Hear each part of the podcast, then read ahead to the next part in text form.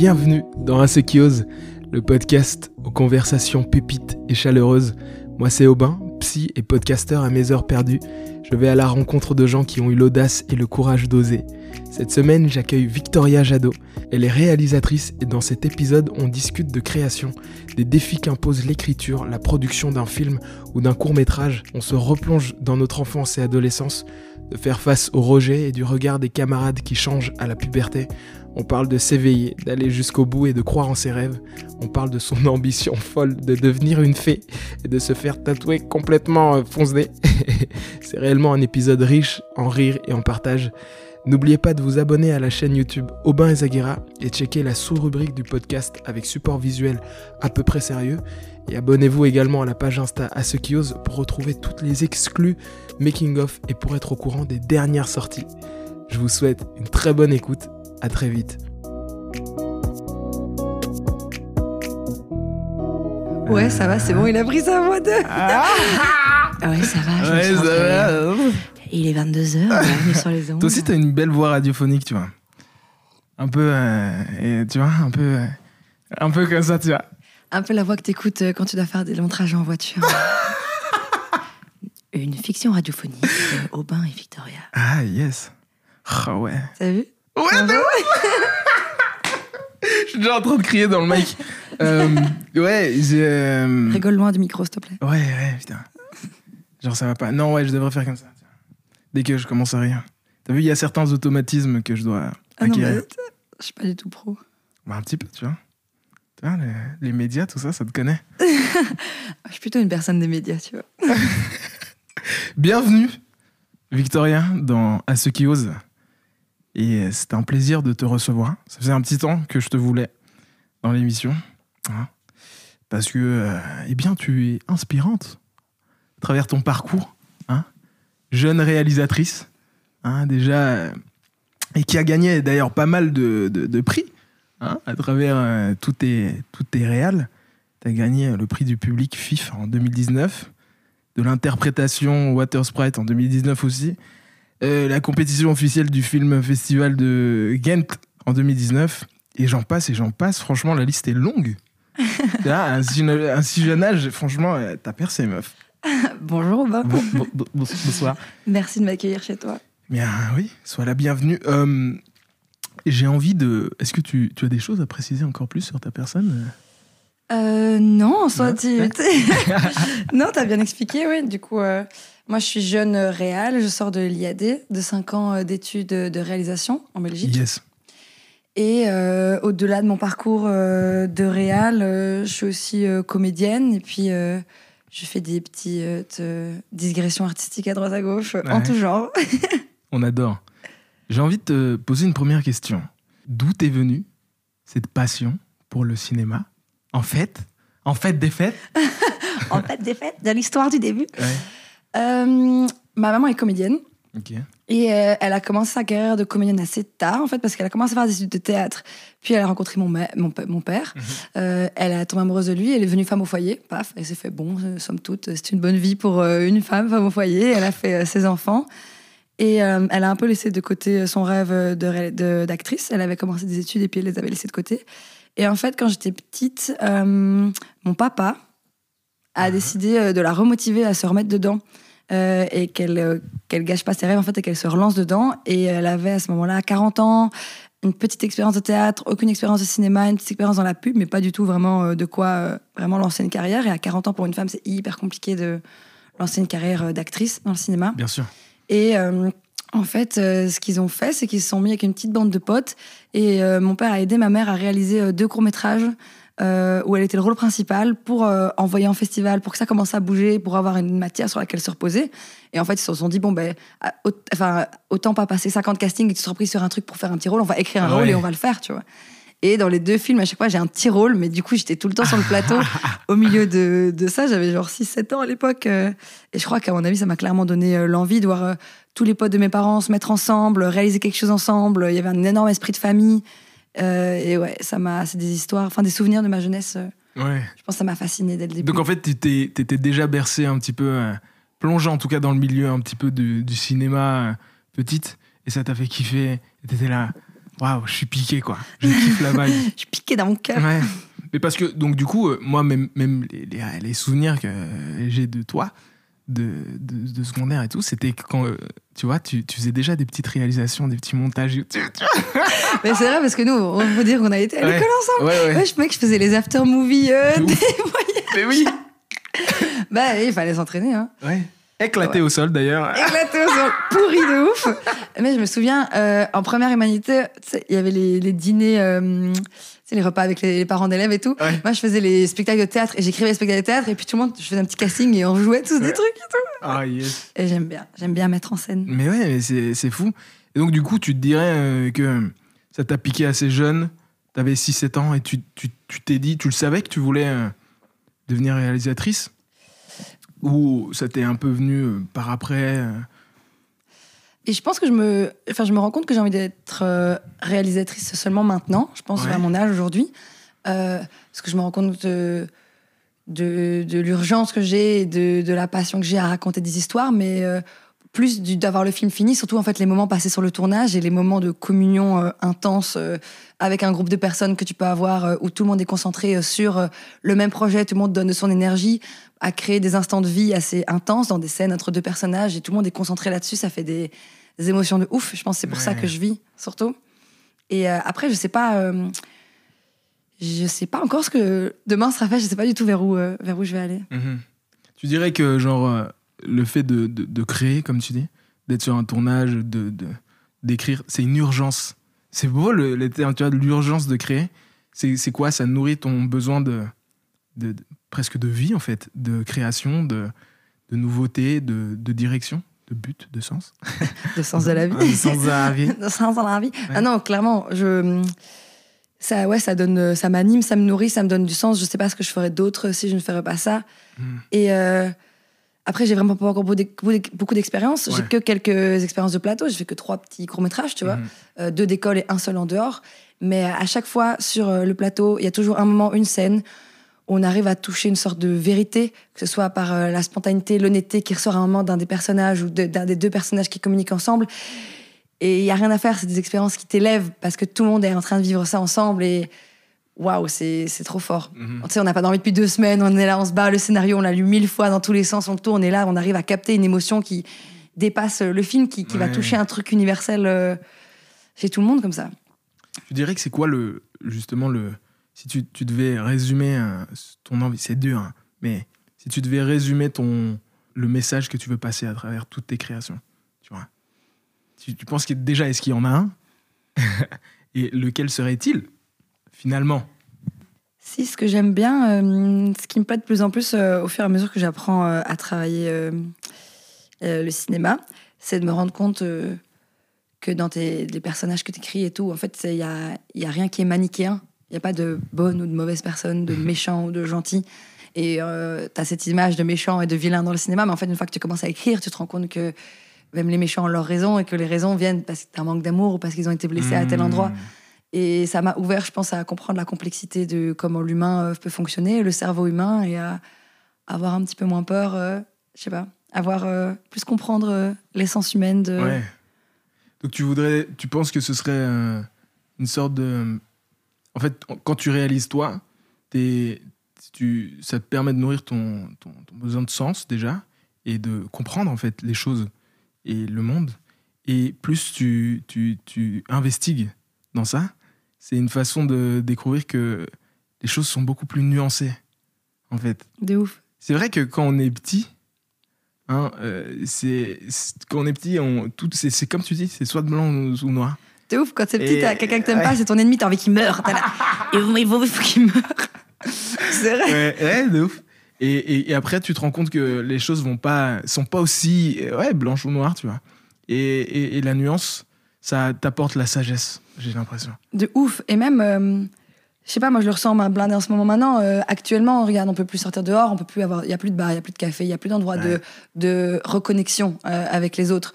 Euh, c'est difficile de rencontrer de nouvelles personnes.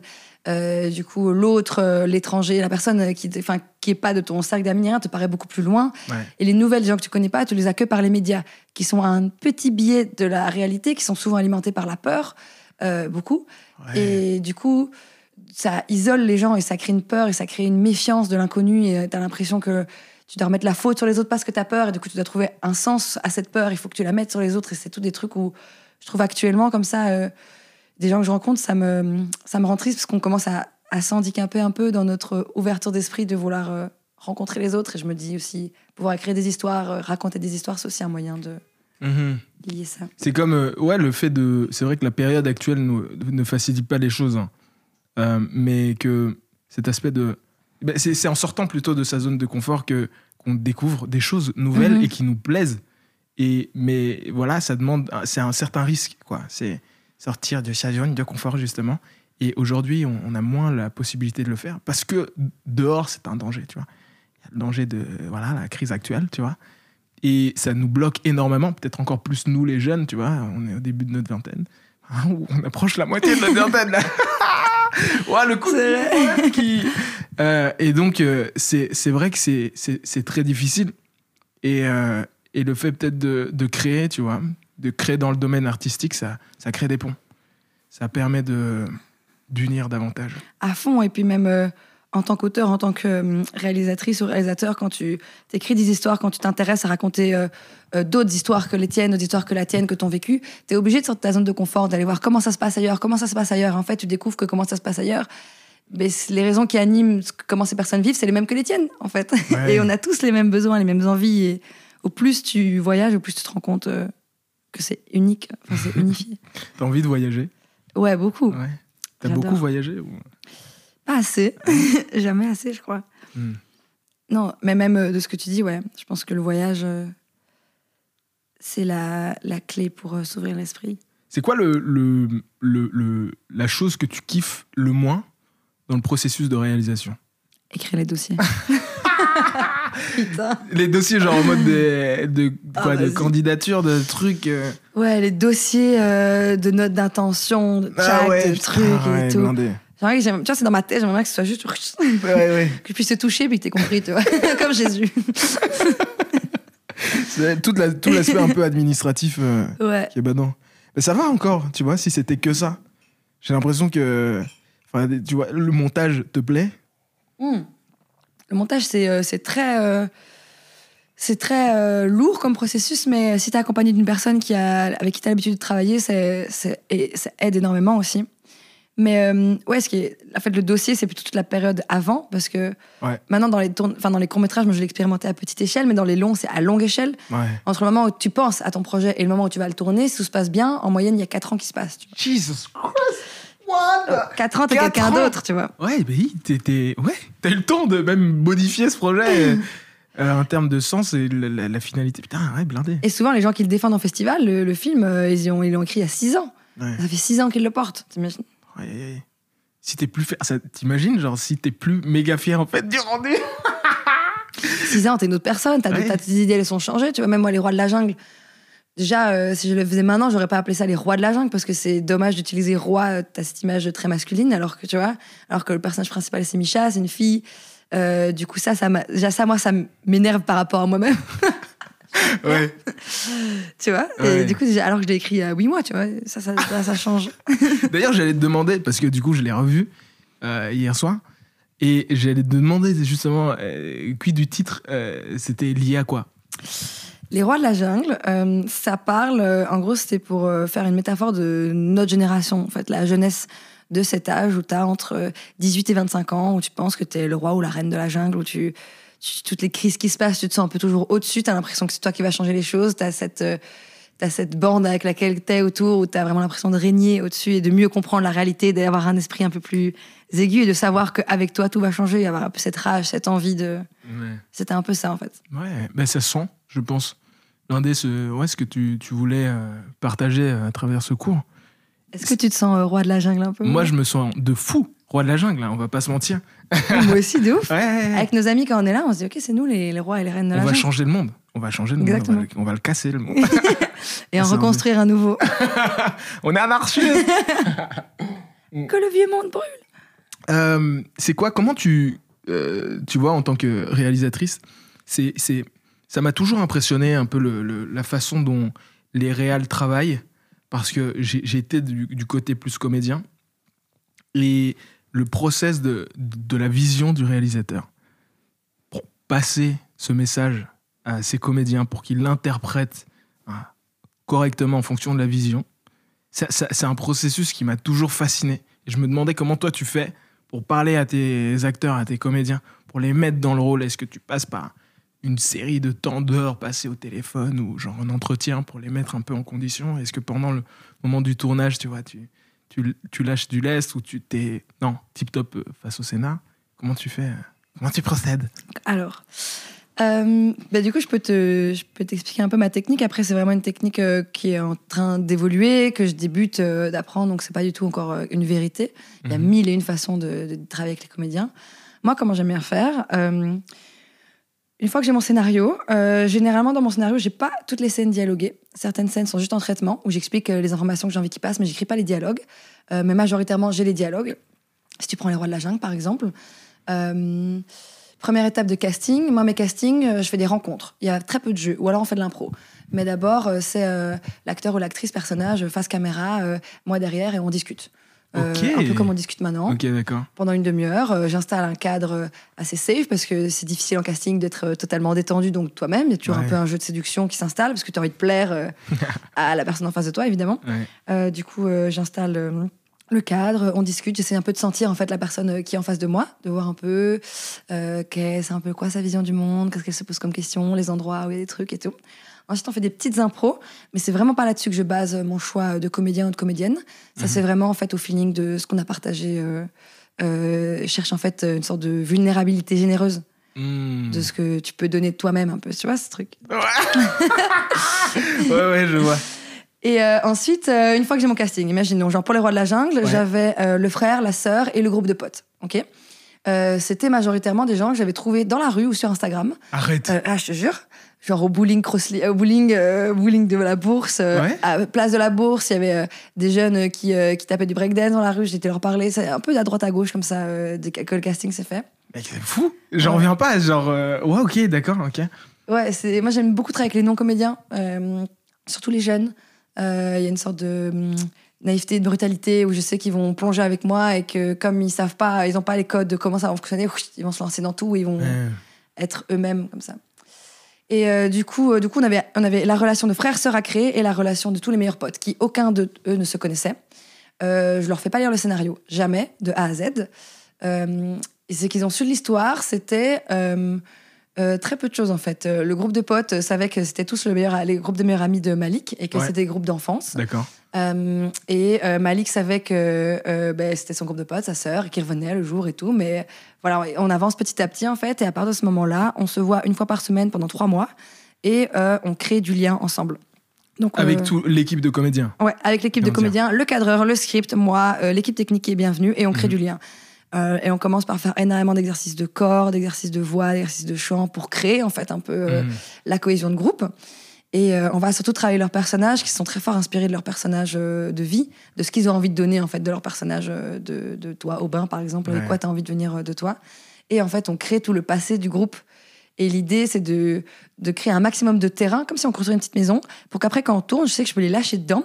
Et tout est déjà là, c'est meublé et tout, donc ils peuvent s'asseoir parce qu'ils ont, on a construit un truc, on a construit un passé, on a construit des blagues, on a construit tout, tout, tout, tout plein de trucs, des surnoms, qui fait C'est dingue. Parce que quand tu le vois, bah, c'est sans doute. euh, bah, tu m'expliques le process, hein, c'est fou parce que je le voyais pas comme ça. À l'écran, euh, je m'étais dit, bon, bah, elle a, elle a chopé euh, un groupe de potes qui s'appelle être aussi peut-être comédien. Et, et voilà, elle a fait. Mais ça, ça se crée, quoi. C'est- Cette, cette, euh, cette relation entre. Enfin, ce dynamisme et cette euh, complicité. Voilà, c'est le terme. La complicité entre les différents euh, comédiens, surtout ceux qui jouaient euh, meilleurs potes, ça se, ça se construit, même entre le frère et la sœur. Je vois que d'ailleurs une de tes actrices euh, principales était aussi sur euh, le projet Désiré. Ouais, ouais. Donc tu travailles quand même avec des comédiens euh, que tu enfin quoi que tu kiffes et qui reviennent plus souvent. C'est clair, une fois que tu crées une sorte de façon de travailler avec un comédien, une comédienne qui s'y met euh, dedans, par exemple, Gonzalez en l'occurrence, euh, bah, c'est un plaisir de travailler avec elle à nouveau parce que finalement tout ce qu'on a créé ensemble est déjà là et donc on peut aller de plus en plus loin au fond. Et en même temps, euh, elle me donne aussi beaucoup d'énergie, mais donc elle a compris aussi comment je travaillais, donc c'est évidemment un plaisir. Mais ouais, et du coup, moi, c'est c'est ça qui me plaît parce que finalement, la, quand tu regardes Les Rois de la Jungle, la narration est très courte. C'est juste euh, un grand frère euh, qui rentre, sa sœur pense qu'il reste pour toujours et en fait il repart. Ouais. C'est tout. Et ça tient le conflit d'une soirée.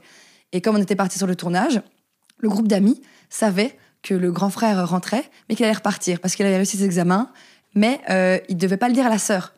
Et euh, le frère savait que ses potes étaient au courant, mais il, il savait pas comment le dire à sa sœur. Sa sœur pensait qu'il restait pour toujours et qu'il rentrait pour de bon. Et ça, c'est le conflit qui nous faisait tenir toutes les scènes. Et puis euh, les acteurs savaient jamais ce qui allait se passer à la fin du Mmh. film, mais on est arrivé sur une scène et juste je leur disais voilà, là vous allez arriver en boîte, tac tic tac. Aïe, aïe, Et aïe. puis hop, on tourne. Telle la réelle que tu es. Je suis tellement euh, fier, enfin, je veux dire, tu vois, d'entendre ce genre de parcours et tout. euh, Enfin, depuis les années et tout. Enfin, ok. On Ouais. prend. On a grandi. on a grandi vraiment, tu vois, c'est dingue et on commence à, à être acteur de ce monde. C'est fou, c'est trop bien. Je, je- j'en suis, je me réjouis. Euh, J'ai envie d'aborder aussi une thématique qui, qui me semble importante pour toi. Je sais que tu es relativement engagé sur une série de causes, hein, l'égalité homme-femme, le, le racisme, euh, tout ça, ça te, ça te prend. Ça, c'est c'est- c'est quelque chose qui, qui te tient à cœur. Et en regardant un petit peu, en investiguant, je me suis dit, en fait, c'est c'est peut-être l'injustice de manière générale où tu es profondément euh, contre, tu vois. Et ce qui m'a fait, en fait, j'ai une petite surprise pour toi. J'ai été euh, euh, euh, fouiné dans, dans, dans mes cartons et euh, j'ai retrouvé le Retobook. Oh my god. Ouais, mais j'ai retrouvé le Retobook qui se trouve être. euh, ah. Ah, j'adore. Waouh. Donc en fait, ce que Aubin tient dans la main, c'est du coup le livre euh, en sixième euh, humanité que Ouais. on a fait euh, tous les élèves où chacun a sa petite euh, page Sa petite de page, ouais. description. C'est vraiment la, la petite page de description. Il faut savoir que, voilà, en plus, il- il- il- dans mes souvenirs, c'était toi qui l'avais conçu, qui l'avait. Ouais, je t'ai délégué. T'étais délégué. D'ailleurs, on était délégués ensemble. On s'est retrouvés Oui, oui, à, à créer. euh, putain, tellement de souvenirs. Oh, waouh! C'est vrai qu'on. Je me souviens, on était dans des conseils de délégués pour créer le bal de réto, des trucs comme ça. Ah mon ouais. dieu, ce balle de réto. Et donc, bref, euh, ceci pour dire. euh, donc, sur ta page, t'as as noté euh, quelque chose qui. J'avais était- 17 ans à l'époque. Ouais, qui était vachement. euh, c'est tellement d'actu. En fait, ça résonne tellement avec ta personnalité, tu vois. Ce côté, l'injustice, tu vois. Parce qu'il y, a un- il y a un point, c'est ce que je ne supporte pas. Et tu as marqué la sensation de supériorité quand nous devons nous lever lorsque le professeur arrive afin qu'il monte sur l'estrade pour s'asseoir le premier avant de nous, nous autoriser à faire de Mais oui, parce qu'on est dans une école catholique. de fou, meuf. Et Ah, j'avais oublié qu'on devait faire ça. Ouais, tu vois Ah mais mec, mais moi je pétais un câble de Ouais. ce truc où on est tous tranquilles et puis le professeur ou la professeure rentre, on doit tous se lever, il monte sur son petit estrade comme ça, il nous regarde, il nous regarde un petit instant et puis on peut s'asseoir en silence, laisse tomber. Mais au secours, j'avais compris. J'avais, je me, tu vois, genre, je- du, du coup, je relisais ce, ce truc, je me suis dit, mais oui, c'est vrai, c'est vrai qu'on faisait ça. c'est- je me demande s'ils font encore ça. C'est, terrible. C'est terrible, on est d'accord. hein. C'est ouais, ce côté, euh, la, la supériorité euh, de quelqu'un, le déséquilibre total entre, voilà, le supérieur et on est inférieur, etc. Et, et Surtout, ouais, surtout, ce qui est dommage, c'est que du coup, ça va installer une sorte de sentiment de respect. Mais tout ce que ça donne, je pense, euh, toi tu l'as pas ressenti, moi c'est un mépris pour le ou la professeure qui, qui est devant moi, tu vois, où je suis là, genre, j'ai déjà pas envie d'écouter son cours parce que ça me saoule. je trouve déjà c'est un vieux con, une vieille conne. Ouais, ouais. Alors que c'est pas personnel, hein, mais tu vois, la- le pauvre, la pauvre. genre, mais ouais. Non, de fou. Euh, ouais, donc c'est ça. Ce que je ne supporte pas. ouais. Sensation de supériorité. Et puis tu as marqué de très belles choses aussi. Tu t'es marqué euh, sur À moi dans 10 ans. Je vais te lire, des passages. euh, Du coup, là, on est, on est ans, six ans plus tard quand ouais, même. hein. 6 ans plus tard, ouais. Ouais, on avait 17 piges, on en a 23, 23, 24. Ouais, ça, ça passe. Et donc tu, tu te dis, cher Victoria, alors ça fait quoi d'être adulte responsable? En fait, t'as fait tout le travail pour moi de création des questions. ouais. Ça fait quoi d'être une adulte euh, responsable euh, aujourd'hui? Ouf, je me sens pas du tout adulte, c'est pas du tout responsable et j'adore ça. Ok. Parce que, alors, j'ai- je suis en pleine réflexion là-dessus, mais euh, pour l'instant, je. J'a- J'arrive pas à dissocier le mot adulte de ce que j'ai l'impression de ce que le système belge actuel euh, a envie de voir en nous. Donc, euh, et je me reconnais pas là-dedans. Ouais. Donc, euh, donc euh, je recrée mon propre mot, mais je sais pas encore. Ta propre définition de- Voilà. de, ce que c'est qu'être adulte. C'est quoi que tu, qui te débecte un petit peu euh, de, de notre système belge et de la façon dont elle veut définir l'adulte euh, responsable? Je trouve que tout est très matériel en fait. C'est une question de d'habitation, de maison, de travail, de la famille qui t'entoure, euh, d'être engagé, euh, marié avec une personne, avoir des enfants. C'est des goals à atteindre. Ouais. Et on parle pas du tout de santé mentale ou de réflexion euh, un terme plus philosophique ou psychologique. Et je pense être adulte, c'est plutôt être conscient. Mais du coup, tu peux très bien être adulte à 5 ans ou à 6 ans si tu es conscient, euh, conscient du monde qui t'entoure. Mhm. Une sorte de. Tu vois, on, on met moins l'accent sur euh, ton bien-être mental. Mm. Et, et en fait, peut-être que la façon dont on définit le- ton bien-être passe par ce que tu dis, le côté un peu matériel. Et c'est vrai qu'on l'a très fort. hein. Tu vois, le- genre, les séries d'étapes qu'on doit avoir dans notre vie, tu vois. 18 ans, tu rentres à l'UNIF, tu finis euh, tes secondaires, machin. Puis après, 23, t'as fini, et puis tu t'engages dans un travail, et, et ensuite, et ainsi de suite, et etc. À fond, et ça, tu sens tellement, as tellement de culpabilité rapidement si tu n'atteins pas ces steps. Et puis, euh, tu sais, tu te retrouves euh, à ton dîner de famille à côté de ton oncle qui a 45 ans, chef d'entreprise, je sais pas quoi, tic-tac, euh, euh, beaucoup d'argent, marié, plein d'enfants, et qui te regarde, il fait Ah, là, petit gosse, euh, c'est encore un enfant et tout. Hein. Puis deux secondes plus tard, il fait Ouais, et les Arabes et les femmes, et toi, t'es là. Malheureusement, chouchou, je suis désolée, mais dans Ouais. le truc, c'est moi l'adulte, et tu le sais, ouais, ouais, putain, c'est vrai. tu vois. Et ce côté où tu t'es profondément pas d'accord, quoi. C'est plus ton monde, c'est plus ta vision des choses. Et, et, on- et alors, on te catégorise au sein même de la famille comme Ah, voilà, on a notre jeune euh, hein, artiste machin, ok, ok. euh, ah là là. Euh, la suite de ta petite lettre euh, pour toi-même, il y a plein de points. J'adore, on va tous les, les aborder.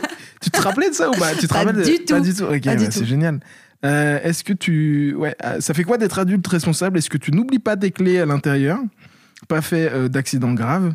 Euh, Et soit, voici tout ce que tu souhaitais faire et devenir à 17 ans. J'espère que ça se rapprochera de ce que tu es réellement devenu. Et puis tu cites une série de points. Waouh.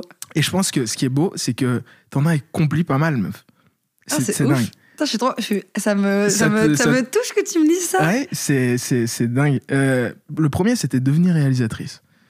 Voilà, c'est chose faite. En devenir. En devenir. Le deuxième, c'était beaucoup voyager, visiter l'Inde, la Chine, l'Amérique du Sud, l'Afrique. Est-ce que ça a été euh, un peu accompli? Pas encore, peu? pas encore, un petit peu, mais pas encore du tout. Ça mérite euh, plus euh, d'investigation. Inch'Allah Inch'Allah bientôt. Euh, être entré soit à l'INSAS, l'IAD ou à l'école de la cité. Est-ce que ça, ça a été fait? A Ben voilà, cinq l'IAD. ans. 5 ans. Avoir fait un master aux USA. Le rêve, tu sais. Le rêve. Los Angeles. Ouais. Tu voulais aller ou plus euh, New York, justement, non? Ah, mais je pense que je vais sûrement y aller, ouais. Ah Euh, sûrement y aller l'année prochaine. Euh, je sais pas encore euh, quoi y faire, mais j'aime bien l'énergie de New York, beaucoup. Los Angeles, c'est un peu trop bling-bling. Euh, New York, il y a quelque chose qui me qui m'intrigue, qui me fascine de ouf. Mhm. Donc, euh, surtout pour l'instant, je suis en train de voir les documentaires de Martin Scorsese sur euh, Franz Lebowitz. Putain, j'allais te dire. Oh mon Dieu, mon Dieu, c'est incroyable. Ils sont dingues. Oh là là, j'adore cette femme. Elle est géniale. elle est, elle, est, elle est folle. Elle, elle casse tes codes Elle me rend à son âge. incroyable. Elle me rend ouf. Quand elle parle, Ouais. Et en fait, elle s'en fout, en fait, tu vois. Elle est là en face de gens incroyablement euh, que je respecte de fou. Et, t'as l'impression que c'est, c'est, ils sont minimes à côté de. Ouf, c'est fou, fou, fou. Let me tell you something. ah, cool. Let me tell you about New York City. Euh, super. Donc, euh, avoir fait un master euh, aux USA, donc ça, c'est en devenir aussi. Non, non, non, on avait dit, ouais, ouais, aller aux USA. Euh, avoir reçu un prix pour un long métrage. Ah ouais. Ouais. Oh, J'avais les idées claires. Ah, hein. t'avais des idées très claires. 18 ans, t'écris un long. Mais, mais, court métrage, hmm, donc tu y es. Mmh. Euh, faire de la chute libre. C'était quoi Les 100 choses à faire avant de mourir. Pourquoi de la chute libre Faire de la plongée. Euh, ah, je sais pas, je pense que c'était dans les trucs de sensations fortes. euh, Ah, ok. Tu l'as fait ou pas euh, Non, Hein non, non. Je pense Ah, que je me suis vachement dit que ça coûtait cher et qu'il y a d'autres expériences où je peux mettre mon argent qui seraient plus intéressantes. Mais je crois que ce serait bien faire la chute libre un jour. T'en fais avec moi, Aubin Mais d'office, Ouais. ouais. On se prévoit quand, quelle séance pour nos anniversaires. De ouf. On s'offre à chacun. Ouais, mais blindé. Euh, se, se fait oh se fait un tatouage Ah ouais, ça t'as- tu t'es lâché ou pas? Ça c'est fait. Ouais, j'en ai Ouais. plein. J'ai fait ça. euh, Attends, j'ai fait ça avant- la semaine dernière à Berlin. mais non. Je te montre. Ouais. waouh Ouah, ils sont love. Slow love. Slow love. Ok, ok. Ça veut dire quoi l'intérieur des doigts. Ça a une, a une, un- une explication qu'on peut pas avoir ou... J'étais euh, j'étais partie une semaine euh, avec ma petite sœur à Berlin euh, Ouais. et on a beaucoup squatté chez un pote qui s'appelle Maury Argentin qui habite à Berlin en ce moment qui est tatoueur de ouf. D'ailleurs avec lui j'ai découvert c'est quoi être def vraiment? Ouais, j'ai toujours eu tu sais moi je fume un joint je rigole et puis je vais dormir tu vois. Ouais. Là j'ai découvert c'est quoi le monde de la def Ah, genre c'est quoi le monde de la def quand je fume 15 joints? En fait t'es un peu fatigué mais en fait il y a une porte derrière et quand t'ouvres la porte t'as le monde de la def qui t'attend avec différents niveaux de conscience de réalisation de soi et tout. Ok, d'accord. Ok. Bien intense, quoi. Et il faisait. euh, un tatoueur assez euh, hyper euh, doué, mais qui fait beaucoup de motifs euh, géométriques, tu sais, les trucs en mandala comme ça, très Ouais. intense. Ouais. Moi, mon truc. Mais il avait plein de carnets et il avait ses petites euh, inscriptions écrites Ouais. euh, dedans. Phrasé. Qui Et, se trouve euh, sur euh, tes doigts, euh, en l'intérieur de tes mains. Ouais, qui sont sur l'intérieur de mes mains. Un peu comme euh, si c'était le point, mais à l'intérieur. Ah ouais, ok, comme ça. Et euh, d'ailleurs, j'ai fait trop la punk parce que j'ai fait, je suis tombée dans les pommes quand il m'a tatoué. J'avais trop fumé. mais non. J'ai fait une blanchette. Oh yo Avec la douleur et tout, tu Ouais. t'es dit que si tu fumais... J'ai failli finir avec un AO. C'est ça. Non mais c'est bon, c'est bien. Bon, Arrête. J'ai pas encore fait de tatou et c'est aussi un de mes goals. euh, je j'ai- je t'avoue que moi, je, je me dis, euh, genre pour mon tatou, euh, j'ai envie d'en faire un, mais à contre-courant, genre juste m'en foutre complètement et en faire un euh, en mode avec un pote, tu vois. Ouais, c'est ça. Genre, pas y accorder une importance non plus folle, tu vois. Juste y aller et puis. Ça soit un coup, de, un coup de tête en voyage aussi. Ton, ton premier tatou, de toute façon, toi, tu vas avoir l'impression que c'est un truc important Ouais. et puis ça se fait comme ça. Quoi. moi-même, quoi. Ouais. Ok. Euh, adopter un renard. Oh mon dieu, waouh Mais c'est incroyable ça parce que tu sais que hier j'ai fait une liste de rêves de vie et dedans j'ai adopté un renard encore. je sais pas pourquoi ça me Mais poursuit. pourquoi? Ah, je sais pas, je crois que j'adore l'animal. euh, Ouais. Ça me fascine. Animal sauvage dans la ville, à Bruxelles, il y en a beaucoup, Ouais. des renards, Mhm. énormément. Et je sais pas, c'est un animal un peu magique comme ça. Mhm. Ça me fascine. J'ai l'impression qu'il y a un humain à l'intérieur ou une âme un peu vieille, Une dame vieillotte euh, Ouais. qui. une âme un peu sage, qui va m'apprendre des secrets de la vie que j'ai pas compris. Ok. Le monde de la def. Le monde de la def. Euh, finalement, la quatrième porte, hein, une fois que. c'est ça, il y a une autre Mhm. porte en fait. Ah, c'est ça. Euh, et puis le dernier, c'est être enfin devenu une fée. Apparemment, t'avais un délire sur les fées. Ouais, ouais, ouais. Mais c'est la, c'est l'heure et demie des. Des- du retour euh, sur, euh, sur qui on était quand on était plus jeune. hein. Yes. euh, écoute, si je peux t'avouer, je peux t'avouer un secret. Vas-y, mais balance, hein, oui j'ai jamais vu Harry Potter de ma vie, ou- mais jusqu'à mes 14 ans, j'étais sûre que j'allais devenir une fée. Jusqu'à tes 14 ans. Et ouais, j'ai, j'ai, j'ai cru vraiment fort. Je dormais sans t-shirt la nuit parce que comme ça, je pensais que mes ailes allaient pousser. je te raconte des trucs. J'avais inventé un langage et tout euh, avec Maureen. Maureen Ok, euh, ouais. Et euh, j'ai écrit longtemps, longtemps. J'avais des carnets, j'allais partir en expédition dans la forêt, observer des dragons que je voyais pas. Ok, d'accord. Ouais, c'était intense. Et meuf, t'étais déjà chez père, quoi. Ah, j'étais perchée, mais j'avais pas beaucoup d'amis à ce moment-là, je sais pas pourquoi. tiens, tiens, c'est curieux, J'étais un j'avais peu pas... solo. Je comprends pas, d'ailleurs. euh. Les gens, ils venaient une fois chez moi, puis après, ils venaient plus trop, tu vois. Ah putain Ah Mais c'est trop drôle. euh, Je, je savais pas. C'est quelque chose que tu cachais. Hein, Ah, j'ai de longtemps. J'ai écrit longtemps. Mais ça m'a apporté plein de trucs aussi Ouais. parce que hum, du coup, j'étais très très seule quand j'étais petite, mais j'étais un peu bizarre aussi. Enfin, mais après, j'adore cette partie-là de moi, mais du coup, j'étais très, re- enfin, assez rejetée parce que j'étais vraiment perchée. Mhm. Et euh, et j'ai commencé à m'ouvrir à me faire des amis une fois que j'ai eu un, un- une fois que j'ai eu ma puberté, une fois que j'ai eu un corps de femme. Et euh, en fait, avant, j'étais un peu le rejeton. Puis une fois que j'ai commencé à avoir euh, des fesses et des seins de femme, j'ai vu le regard des mecs qui avant me repoussaient, qui étaient attirés. D'accord. Et euh, il y a eu tout un moment, du coup, où j'ai hyper, hyper sexualisé mon corps et qui j'étais, parce que c'était aussi ma façon de récupérer un peu toute, je sais pas, l'attention que j'avais pas eue, d'avoir l'impression d'avoir, de l'avoir la cherché là-dedans. Ouais. Du coup, c'était intense. Tu veux dire que dans le sens. Peut-être de. Donc, ouais, t'étais un peu. T'étais un petit peu solo en grandissant. Et ton corps a changé. Et tout à coup, euh, ça. Ben, ça a attiré l'œil, quoi. C'est l'attention. la- une sorte de micro-reconnaissance un petit peu, tu vois, à travers le- qui tu es, qui tu représentes. De, ouais, de, de définir ton, ton identité qui a toujours été rejetée quand tu étais petite dans le regard des autres, mais qui maintenant te désire ton corps, et qui n'est pas toi en fait. Ouais. Après 14 ans, tu travailles, on se connaissait à cet âge-là, c'était Ouais. l'âge. euh, C'est l'âge des hormones, quoi. C'est l'âge legging, l'âge. euh, L'âge on se touche les fesses dans les couloirs, euh, l'âge on enlève les soutifs. euh. Ah ouais, ouais, ouais. Putain, c'est fou. Ouais, je, je, mais je savais pas que t'avais une. euh, Moi, je t'ai toujours vu comme, euh, comme étant euh, cette jeune fille méga ouverte, méga extravertie. Tu vois Enfin, pas. tu vois, mais qui, qui est fonceuse, qui ose, tu vois Et, et, et je, je, je pouvais pas me douter que. Ouais, il y a une période où t'étais un peu plus solo, etc. tu Mais je crois que, en vrai, à, à j'adore cette période-là parce que même. Je me suis rendu compte c'était quoi être exclu et c'était quoi être, euh, être, euh, être pas accepté. Et du coup, euh, maintenant, je sais ce que, enfin, je sais ce que ça fait. du coup, Ouais. non, et du coup, j'ai ce truc où je sais que s'il y a une personne qui est avec moi, je vais la- j'ai envie qu'elle sente qu'elle est validée à 100% Ouais. dans tout ce qu'elle est, tu vois. D'accord. Tu t'assures que, que, que toute personne autour de toi est assez valorisée, Ouais. reconnue, euh, considérée, quoi. Trop important. C'est important pour toi. Mais genre, même tes collègues avec qui tu travailles euh, sur des projets et tout, tu tu t'assures vraiment qu'ils se sentent bien. euh. À fond, parce que de toute façon, ça, ça n'est. Moi, je crois pas au conflit. Je crois pas. Je crois. euh, euh, je crois euh, au manque de communication. Je crois au malentendu. Euh, du malentendu peut venir le conflit et peut venir euh, la haine, le ressentiment, tout ça. Mais de base, il y a personne qui fait quelque chose pour foncièrement faire du mal. Ça vient toujours d'une souffrance ou d'un malentendu ou d'un truc, euh, tu vois. Mhm. Et une fois que du coup tu dans le cadre du travail, quand tu valorises les gens autour de toi, qui sentent, qui sentent valorisés, qui sentent là pour aimer pour ce qu'ils sont, eh ben, le travail qu'ils vont fournir va être d'une qualité énorme et l'expérience qu'on va vivre va être beaucoup plus forte et beaucoup plus puissante parce Mhm. que honnête quoi. Parce que durable aussi, et parce que, ouais, comme tu dis, tu vois, je pense qu'il y a. Je sais plus où je lisais ça, euh, euh, je pense que c'est un pote qui me le disait euh, l'autre jour, mais c'était qu'on est une génération qui, n'est pas forcément la plus enclin à rechercher de la thune de manière générale. On veut plus être heureux dans notre travail, en tout cas dans le point de vue professionnel.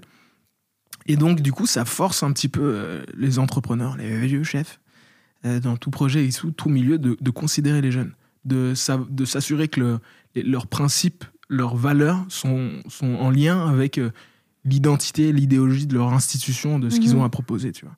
Et ça, ça, ça rebondit avec ce que tu dis, tu vois, de t'assurer que à chaque tournage, à chaque créal, à chaque projet, tu fais, hey, à ton monteur, ouais, donc du coup, toi, euh, t'en penses quoi ça, ça va, tu, hein, c'était bien.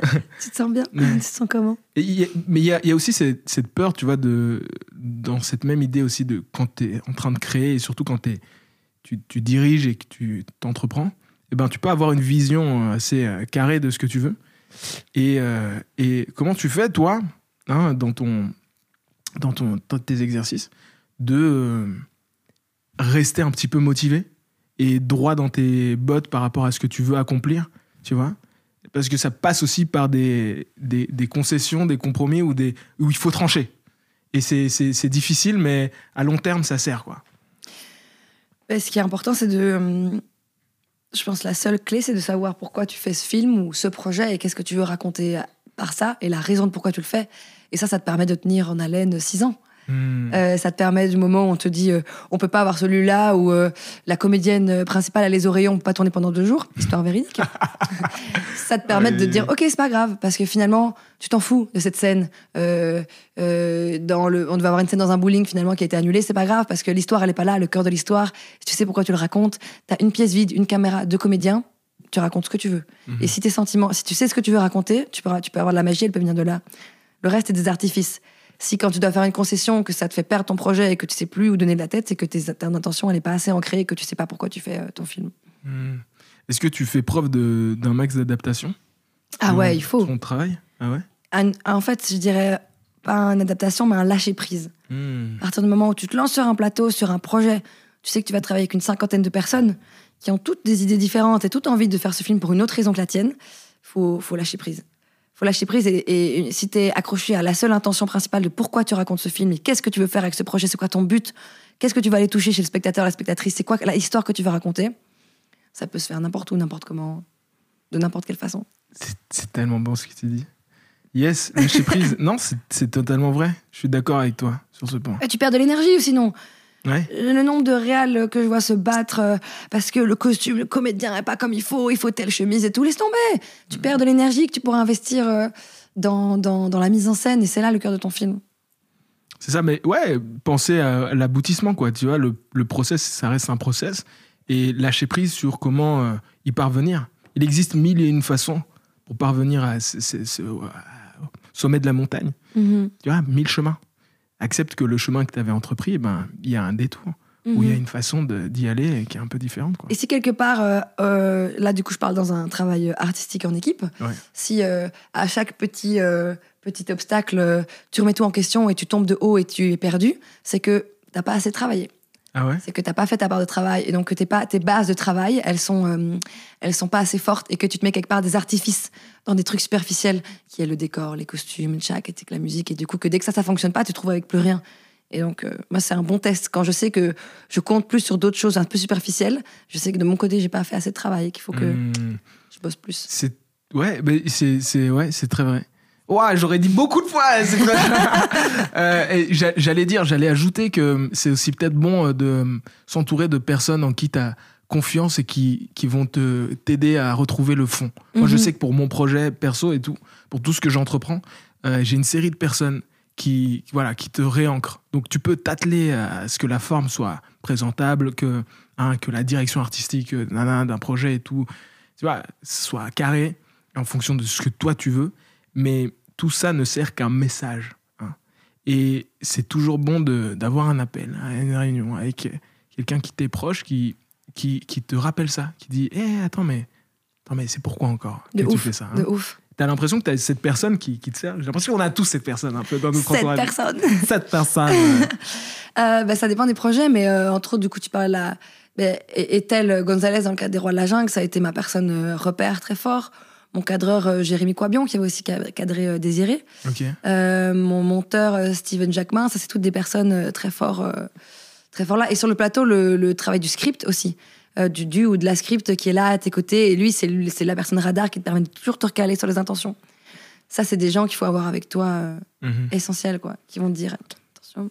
Ouais, c'est c'est ça qui, à qui tu as eu l'occasion de parler en amont, à fond, à fond, à fond, euh, à travers une sorte de discussion totalement informelle, pour bien asseoir ce qui est important pour toi. Et lorsque toi, tu divagues, parce que c'est important de, de, de- ah, de- prendre aussi un- une tangente, et qui te, te rappelle, genre, hé, hé, attends, tu vois, reviens un peu. Tu te souviens que c'était ça. Et qui peuvent projet aussi te dire t'as pas assez travaillé. Ah, là, tu ouais. bullshit. Euh, j'ai euh, j'ai envie d'aborder un truc qui t'est arrivé, euh, qui est assez intense, qui t'est arrivé il y, a, il, y a, une petite année maintenant, je pense. Euh, euh, une sacrée histoire qui m'a fort touché. Je me suis dit, euh, je t'ai envoyé un message d'ailleurs direct après, meuf, c'est- ouf, enfin, touchant de, dingue, mais t'es chez toi, il y a ce type hein, qui passe sa vie à donc t'envoyer des messages écrits et c'est méga. Est-ce que tu peux revenir sur ça, sur ce qui s'était passé Yes, oh, ça fait un an déjà, c'est ouf. Alors, bon, en somme toute, c'est une histoire assez euh, très banale et très euh, pas du tout euh, importante. Je pense qu'il est intéressant, c'est plutôt la réaction qui a été Mm. là- à l'après.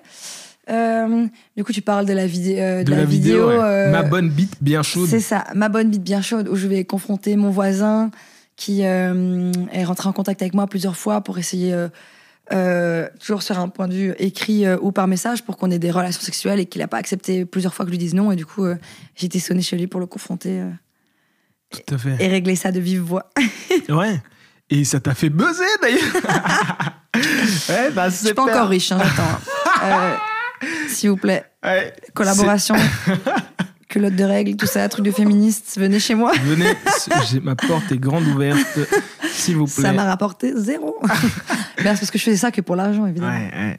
Tu savais que ça Ça peut être engagé, mais bon, voilà. hein. tu savais que ça allait percer un petit peu. euh, Non, ah pas non, du tout, c'est pas du tout le but. C'était pas le but. Enfin, tant mieux, je suis trop contente, génial que la parole passe, que ça, que ça donne du courage, que ça donne envie de, de passer à l'action. Mhm. Mais l'idée, je l'ai fait, euh, je pense que je l'ai fait pour moi parce que maintenant j'apprends, au lieu de m'énerver toute seule, j'en fais quelque chose d'intéressant. Ouais, ouais. J'appelle ça la colère saine. la colère est saine si t'en fais un truc. Ouais. Sinon, si tu tournes ça et que tu râles, eh ben, ça devient de la colère euh, malsaine. Tu deviens un râleur, une râleuse. Euh, quelque chose te met en colère, ok, utilise-le. Qu'est-ce que tu peux faire avec? C'est de l'énergie. Extérieur. Ouais, Extérioriser, ouais, De même que pour toute émotion, hein, que ce soit Ouais. la tristesse ou quoi. bien sûr. Et t'es très porté aussi un peu CNV, euh, communication non violente. Yes, j'adore. émotions, ouais, ouais. Évidemment. Mais euh, donc du coup pour euh, ouais c'est donc euh, c'est une histoire assez dingue. Enfin enfin en fait pour un homme je pense que c'est ça c'est comme tu dis c'est- ça peut être le quotidien de plein plein plein de femmes mais t'as mis en lumière un truc tu vois sur le côté harcèlement de rue et et même dans le quotidien euh, qui peut être très violent pour une femme et pour lequel elle doit s'habituer ou euh, mais ça devrait pas en fait. Ça devrait pas justement être le cas de, de s'habituer à ce genre de truc où voilà il y a ce gars qui t'envoie des messages euh, qui, qui, s'introduit même dans ton espace privé pour, euh, pour t'envoyer des messages de de- d'envie de, ah c'est bizarre et euh, t'as pris euh, t'as pris tes balls et t'as as été le confronter tu lui et tu t'es filmé en même temps. Voilà pour expliquer un petit peu la vidéo pour nos chers auditeurs qui l'auraient pas vu. Allez checker ça. C'est sur le Insta de, de, de Vic Jadot. Euh, ouais et, et, euh, et ce qui m'a touché dans ça hein, c'est que tu, tu vois tu as parlé dans cette vidéo euh, de trois phases hein, que les gens essayaient de, de, de te minimiser un petit peu de, de t'imposer le silence de pousser à ignorer euh, ces actes de, de- en fait de créer un petit peu ouais comme tu dis la peur de la violence etc de la confrontation et toi tu as, pris le parti de de ne pas ignorer ça et de filmer de d'aller euh, pas attaquer le bonhomme mais de lui dire les quatre vérités donc accepte mon nom quoi Mhm. c'est fou, c'est important parce que c'est c'est une façon où toi, tu euh, tu t'es rendu compte que ça attaquait ton besoin de sécurité. Tu vois, ça fait peur. Tu es chez toi, mais en même temps, tout à coup, c'est plus ton chez toi. Et tu veux reprendre ton propre pouvoir, tu vois. Aller vers lui et lui dire accepte mon nom, enfoiré Et qu'il l'accepte, qu'il s'excuse même, tu vois. Et qu'après, vous ayez une courte discussion. euh, tu lui dis, Ah, frère, plus jamais, donc arrête ça. Et, ouais, ça, ça, ça, ça, j'imagine, ça t'a mis euh, en position où tu as pu reprendre ton souffle et, tu vois, regagner. Je sais pas, peut-être euh, j'invente complètement, je mets peut-être des mots dans ta bouche, mais tu peux m'en dire plus. J'aime bien cette expression. Je mets des mots dans ta bouche. Ouais, Euh, non, mais euh, c'est clair. C'était clairement l'intention principale. Et en fait, le truc de base avec le accepte mon nom, c'est que on nous dit beaucoup, ok, tu as le droit de dire non. Tu as le droit de dire non, tu as le droit de dire non, tu as le droit de dire non. Très bien. Le problème, et je pense que je parle euh, de mon point de vue, mais je pense que je prends aussi euh, le point de vue de énormément de, de personnes, euh, de femmes en tout cas, qui se reconnaissent en tant que femmes, c'est que encore actuellement, maintenant, notre nom est toujours remis en question. C'est-à-dire que tu vas dire non, mais la personne en face, qui est malheureusement souvent un homme, elle va toujours te remettre en question et va ne pas l'accepter en fait. Euh, et ça arrive malheureusement tous les jours. Et c'est fatigant. Que ce soit simplement euh, dans, dans la rue où tu, une personne t'arrête, je perds ton numéro de téléphone. Non, allez, s'il te plaît. Non, allez, s'il te plaît. Non, en fait, ton nom n'a pas de valeur, tu vois. Ou de, euh, est-ce qu'on peut mettre une capote Il faut qu'on mette une capote Euh, Non, tu vois. Genre, enfin, tu vois, enfin, dans l'inverse et tout. Et c'est tellement fatigant parce que ton nom n'a pas de valeur. Et du coup, t'as beau le dire, on t'en fait douter non-stop. Euh, et ça, c'est tellement essentiel, en fait. C'est la base du consentement. De, une fois que tu dis non, c'est accepté et il faut que ce soit. euh, qu'il y ait Clair, pas de net, retour en arrière, limpide, tu vois. ouais. Et euh, le souci, c'est qu'on nous apprend tellement à ne rien dire et on nous apprend tellement à nous pousser au silence et on nous vend le silence comme une sorte de puissance. Genre, euh, comme si ignorer, en fait, comme si on valait mieux que ça, comme si ignorer, ça faisait partie du caractère féminin, qu'il fallait être mystérieuse et euh, mieux te mettre de la distance. Parce que même toi, t'as vu, j'ai été le confronté, tu me dis, t'as pris tes balls. Mhm. Bah oui, c'est ça, j'allais dire. Ouais. ouf. ouais. Et c'est problématique couilles, comme. euh, C'est terrible de C'est dire ça. problématique comme, comme expression. Tout à fait. C'est ouf, tu vois. Et, et moi, comme, euh, comme je l'aurais dit aussi avant, hein, j'ai pris mes couilles en main, tu vois. Ouais. Mais parce qu'en fait, prendre ses couilles en main, c'est avoir du courage et c'est un attribut totalement masculin, Masculin, et ouais. c'est ouf. Et, et, aussi, mais tu vois, mais bon, et après j'ai énormément de bienveillance, mais tous mes amis qui m'ont dit, euh, mais ce mec est complètement taré, tu vois. Euh, il est fou et tout, euh, genre ça existe pas un mec comme ça, c'est vraiment des malades et tout. Mais par contre, n'y va pas, laisse-moi y aller à ta place, c'est dangereux. Je me dis oui, mais chou, t'es un amour, mais en fait tu me parles d'un comportement misogyne, mais toi tu viens de faire exactement un comportement misogyne en me disant que c'est pas à toi, à moi d'y aller, mais à toi. Et donc en fait vous êtes les mêmes, mais tu vois. Ouais. Il y a- c'est- c'est- T'as juste intégré une sorte de code, un discours, euh, ouais, une construction de, de ce que c'est qu'un homme. Et donc, du coup, tu dois sauver la, la, femme, donc toi en l'occurrence, de euh, l'agression d'un autre homme. Et, mais dans tout ça, toi, t'as pas repris ton propre pouvoir, en fait. T'as pas, t'es pas acteur de toi-même et ça ne te rassure pas plus, en fait. c'est ça qui est, qui est fou et qui m'a beaucoup touché en fait dans, dans ce que tu as fait, c'est que euh, c'est c'est ça en fait, c'est que tu as, été le confronté au-delà de, de, de, cette confrontation. C'est que moi je voyais cette, cette peur, cette, ce besoin de sécurité, de retrouver un peu un, un environnement sain hein, où tu te sens bien chez toi et de reprendre ton propre pouvoir. Quoi. Tu d'y aller et de dire, bah voilà, maintenant je, je suis quelqu'un, tu vois, je, je, me baisse pas à ça. Et c'est beau. Je Mhm. t'admire pour ça. Merci. Ouais. Mais et non, mais je- aussi c'est aussi, euh, je pense euh, arrêter de mettre euh, la, d'utiliser la peur comme moteur principal euh, de pousser au silence. Parce que j'ai eu énormément de, de retours en mode t'es folle d'avoir fait ça, euh, t'aurais pu te faire euh, violenter, t'aurais pu te faire violer, tu risques et tout. Il faut arrêter avec euh, l'espèce d'image du mec dans un coin de rue avec un couteau qui va te violer ou qui va te séquestrer chez lui, parce que ça existe, mais c'est dans 10% des cas de plaintes de viol. 90% des cas de, vi- de plaintes de viol, c'est des personnes qui se plaignent de leur papa, de leur oncle, de leur tante, de leur copain qui les a violés. Et ça, c'est seulement dans les cas où les gens portent plainte. Ouais. Et donc, euh, ça, enfin, c'est, on a cette d'image, euh, d'imagerie de la peur avec laquelle on travaille pour empêcher euh, de passer à l'action, mais euh, c'est pas la réalité. Et même, quand bien même, tu vois, ça serait. ces 10% existeraient. hein. Mais c'est clairement pas la norme. hein. Mais donc, du coup, ces, ces 10% de, de, de cas extrêmement violents arrivent, où donc, voilà, c'est, le type se présente avec un, un couteau. Mais ça n'empêche pas que toi, tu peux. ouais, apprendre à te défendre Bien encore sûr, plus. Et, on ouais, est 100% capable. Exactement. J'ai un corps qui fonctionne euh, autant que, que le corps de n'importe qui d'autre. Les muscles marchent, je peux les développer, je peux apprendre à me défendre. Voilà. Et c'est pas parce qu'une personne en face sort un couteau que je suis tout d'un coup une victime qui est pas capable de me défendre. Yes. Euh, on arrive déjà tout doucement à, à la fin de cet euh, entretien et conversation. Euh, Vic, c'est quoi tes projets du futur? Là, sur lesquels tu travailles, sur lesquels on pourra bientôt te voir. Euh, alors actuellement, je suis en post-production d'un docu-fiction Ouais. qu'on va terminer pour euh, juin 2021. On est en 2021. 2021. Euh, qui parle de- du fait de grandir, de la relation à l'enfance et surtout de la thématique de l'alcoolisme chez les moins de 30 ans. Mhm. Et je suis actuellement à- en écriture d'une mini-série avec une personne qui s'appelle Nasser Salissou, euh, qui est aussi un jeune euh, auteur euh, et comédien belge. Et on écrit une série qu'on va tourner en juillet, l'épisode pilote. Voilà, sur nice. le quartier de Versailles. Yes. C'est où Attends, Versailles? C'est à Bruxelles. Ah, à Bruxelles? Et ouais, Mais non Ok, d'accord, ok. Très bien. c'est une, c'est une, un quartier, c'est une petite cité euh, qui a été énormément mise dans les médias parce qu'il y a eu beaucoup de, il y a eu beaucoup de règlements de compte et de, de entre gangs et tout qui s'est fait là-bas et du coup qui a un peu mauvaise presse dans les médias. C'est dans Et, quelle euh, commune? C'est euh, à Neder-Overenbeek. Ok, d'accord. Et Nasser vient de là-bas et moi je l'accompagne et son projet d'écriture en fait ce serait de d'écrire un projet pour valoriser la jeunesse et euh, les jeunes qui se battent et qui ont envie de poursuivre leurs rêves et s'éloigner aussi un peu des clichés de lier directement la banlieue à la criminalité, à la violence et à la drogue parce que ça existe mais c'est une conséquence de quelque chose et donc on peut s'intéresser aussi. Yes. Donc, on, peut, tu penses qu'on pourra voir ça euh, quand ça, à ton avis? Euh, à mon avis fin de cette année ouais. Fin de cette année Ouais, tout Fin bien. 2021 Fin 2021. Inch'Allah À nouveau. Euh, ok, super. Donc ça, c'est les projets du futur. J'ai oublié de te poser une question hein, un, un petit peu importante quand même. Mais euh, quelles sont tes inspirations, en fait, niveau ciné, réalisation? Qu'est-ce qui, qu'est-ce qui, Quel est ton film préféré? C'est dur de poser ça à, à une réal, mais euh, voilà, ça se mérite. Est-ce que tu as une idée? Impossible de répondre à cette question. Impossible. Ouais. Et euh, je vais t'avouer quelque chose, c'est que j'ai une mauvaise culture cinématographique, Ah honnêtement. ouais?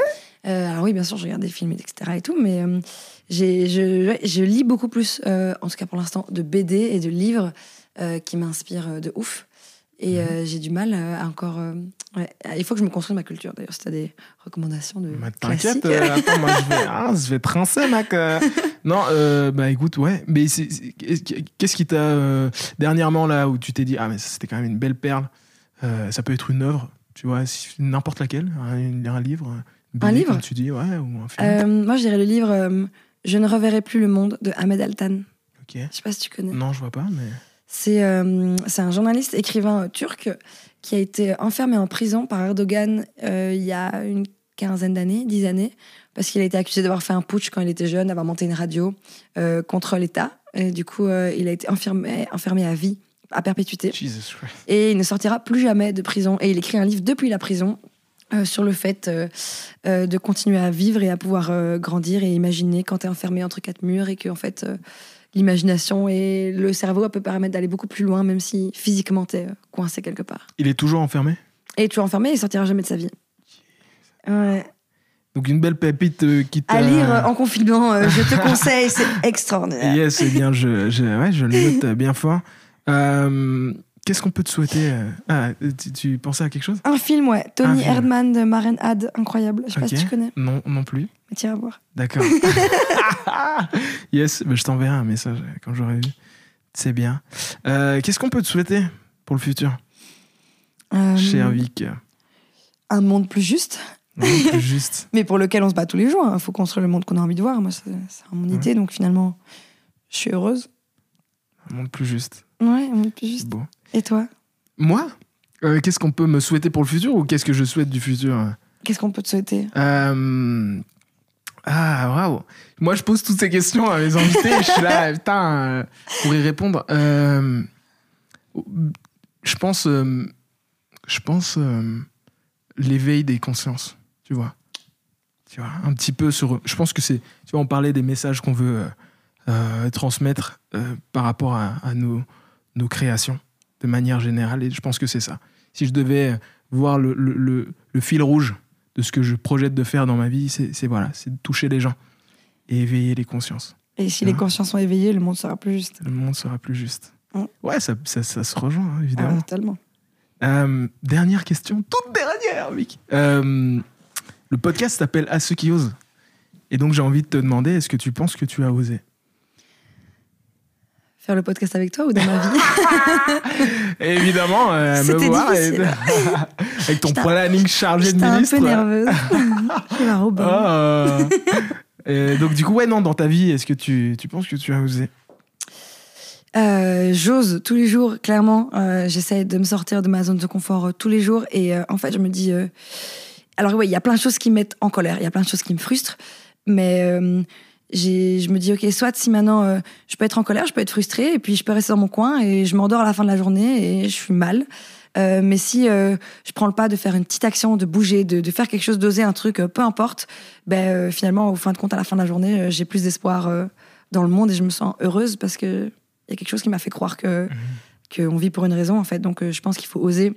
Et je pense qu'on n'a rien à perdre.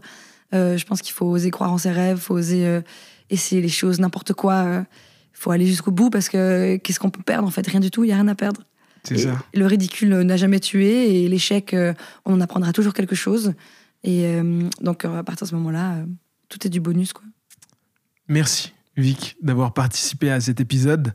Euh, C'était vraiment cool. C'était un, un très cosy. Très cosy. Euh, on va manger maintenant. Yes, je suis trop fort. yes. euh, Attends, je pense que je peux t'entendre mon ventre. Ah, yes. Bon, euh, si vous entendez du bruit, c'est euh, le ventre, euh, les intestins de Victoria Jadot qui gargouille. Oh, ça va. C'est génial. Merci à toi. Donc du coup, et vous allez retrouver les différents à ceux qui osent, eh bien sur le sur Spotify, sur les différentes applis et plateformes d'écoute. Euh, N'hésitez pas à aller voir aussi à peu près sérieux le podcast un peu visuel qui est sur ma chaîne YouTube, Aubin et Zaguira, en même temps que euh, c'est euh, c'est à ceux qui osent. Puis, euh, eh ben, je vous dis à la prochaine. À très vite pour les prochains épisodes. Merci beaucoup. À Ciao, très ciao. vite. Ciao. Coupé